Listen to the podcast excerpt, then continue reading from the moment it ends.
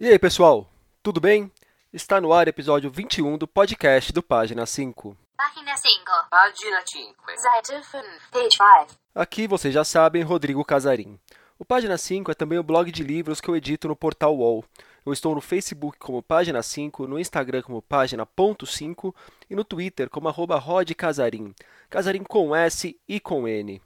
Hoje, véspera de feriado, vamos ter um programa bem mais rápido. E antes de tudo, dois avisos. Nos sábados do mês de março, estarei no Sesc Jundiaí, ministrando uma oficina de memórias e autobiografia. Os encontros serão das 15 às 17 horas. Quando tiver mais detalhes, informarei nas redes sociais, mas quem for da região já pode se programar se quiser comparecer. E, por conta das festas, não rolará episódio novo do podcast na semana que vem. Voltaremos à programação normal no dia 6 de março. Vamos então aos destaques desta edição.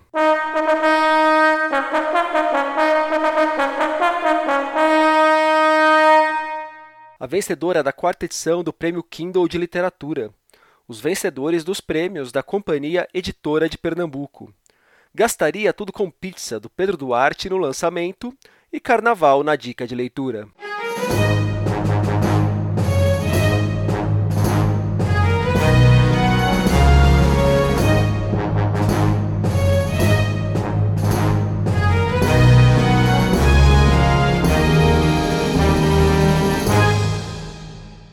A Amazon e a Nova Fronteira anunciaram o vencedor, ou melhor, a vencedora, da quarta edição do Prêmio Kindle de Literatura. Os 30 mil reais do prêmio ficaram com a carioca Bárbara Nonato, autora de Dias Vazios, romance que agora será publicado em versão impressa pela Nova Fronteira. A Bárbara contou pra gente o que o leitor pode esperar do livro e mencionou algumas de suas referências literárias. Dias Vazios é um drama que fala inicialmente sobre amizade, e sobre o afastamento de amigos com o decorrer do tempo. A história traz a trajetória de nove amigos que cresceram juntos na Penha, subúrbio do Rio de Janeiro, e que acabaram se afastando após um evento traumático. Algo acontece em uma viagem e deixa a protagonista em coma por 12 anos. A partir do despertar da Rebeca, que é essa, essa personagem, a vida de cada um desses amigos é mostrada na história, né? E isso aí engloba a carreira profissional, as dificuldades, as conquistas, os conflitos, e tudo isso entrelaçado com o acontecimento que a levou ao coma. É, ela, no caso, não se lembra do acontecido e eles acreditam que alguém é o culpado. E tentam a todo tempo encontrar esse culpado e se isentar de culpa.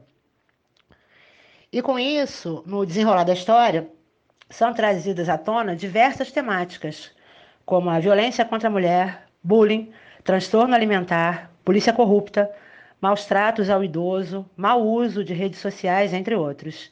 Tudo isso tendo como fundo o grande mistério da história, que é o que ou quem levou Rebeca ao coma e por quê, né? qual o motivo uh, desse evento.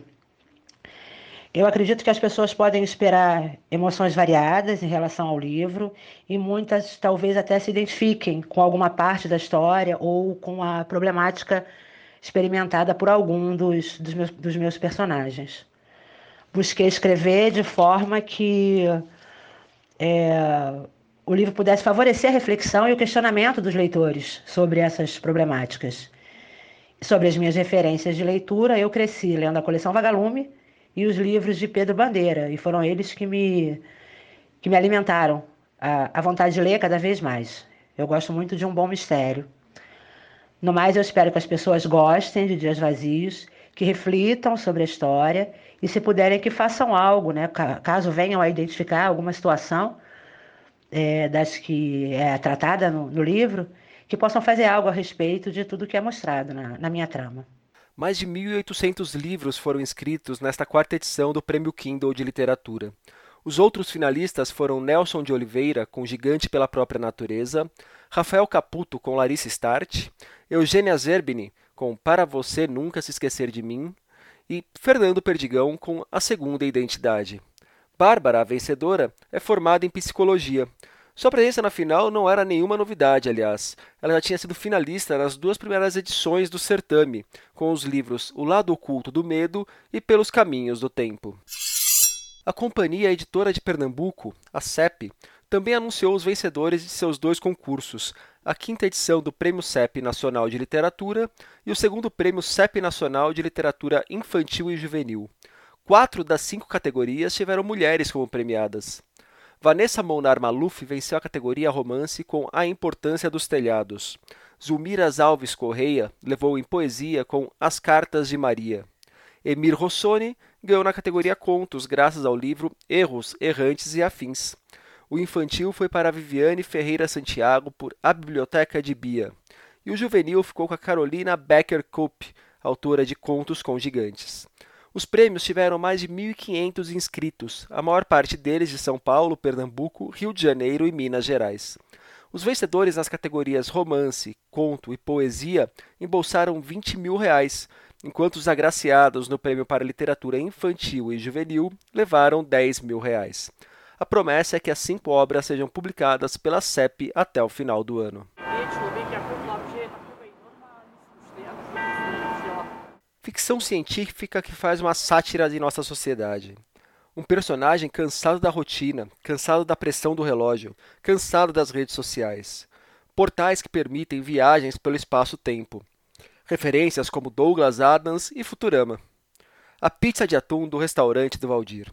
Essa miscelânea e muito mais está presente em Gastaria Tudo com Pizza, o novo livro de Pedro Duarte publicado pelo selo original Pipoca e Nanquim. O Pedro falou um pouco para a gente sobre a obra.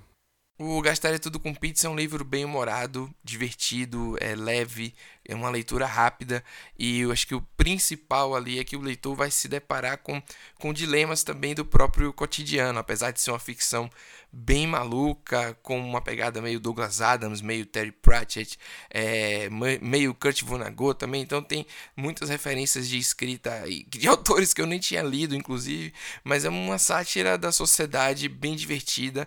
No meio disso tudo tem uma ficção científica de um cara que não aceita mais viver é, sob essas regras e ele cria numa máquina de escrever azul bebê, ele consegue fazer um portal que viaja no espaço-tempo toda vez que ele datilografa ali um, um palavrão, um palavrão libertador, e cada pessoa tem o seu o seu palavrão para aquele momento chave da vida, né? Então o, o, livro é, é, sobre, é sobre isso, é assim, sobre o que a gente está fazendo aqui e o que a gente pode esperar também é, do futuro e, as coisas que são imutáveis no nosso dia a dia e outras e aceitar também a impermanência, as coisas estão meio que fora de controle, isso tudo dentro de uma história bem divertida, é, sem muitas grandes, é, eu acho que é bem coloquial, é bem simples, fácil, é para falar com todo mundo e e é um momento para você escapar, mas sem sem deixar de pensar, sabe? Eu acho que é algo é, é um bom equilíbrio. Acho que o leitor vai achar isso.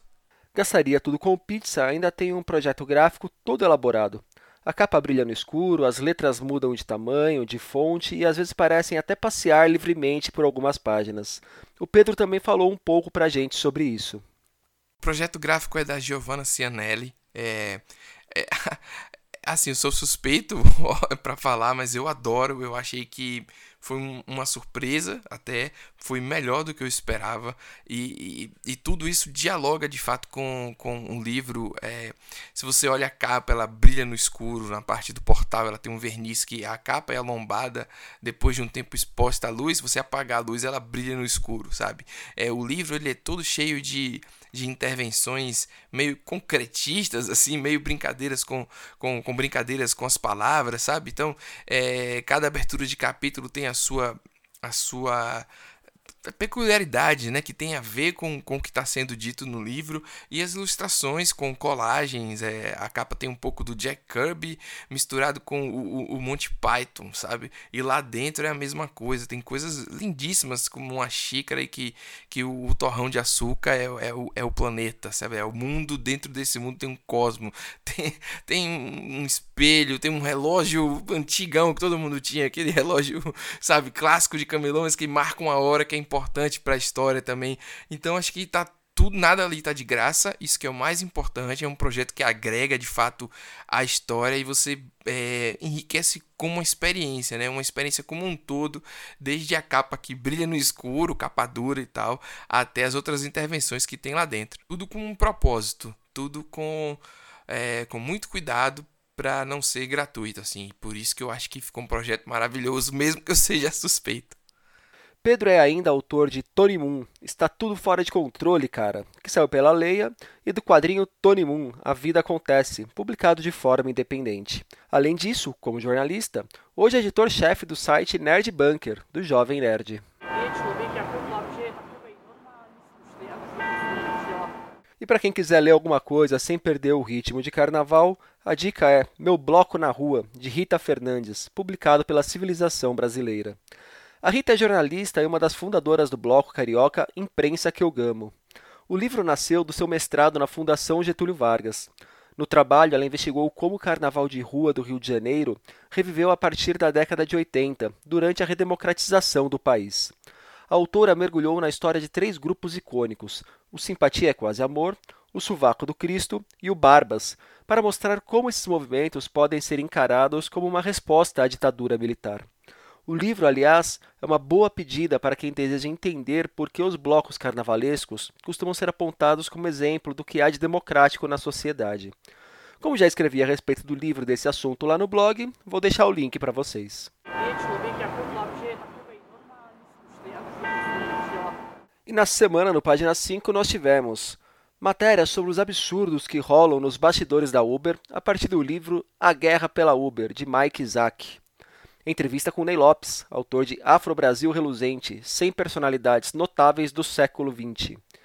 E resenha de Meninos de Zinco, livro de Svetlana Alexievich, Nobel de Literatura de 2015, que sairá aqui no Brasil no final de fevereiro. Também disponibilizei para os leitores um trecho da obra. Falei que hoje ia ser rápido, então por hoje é só. Gostou dessa edição do podcast? Tem dúvidas, sugestões, elogios a fazer, pedras a jogar? Me procure pelas redes. Avaliem o podcast, deem joinha, estrelinha, seja lá o que for, indiquem o programa e o blog para os amigos e agora podem ir curtir o carnaval. Valeu, um abraço, um beijo, um aperto de mão e até daqui duas semanas. Tchau!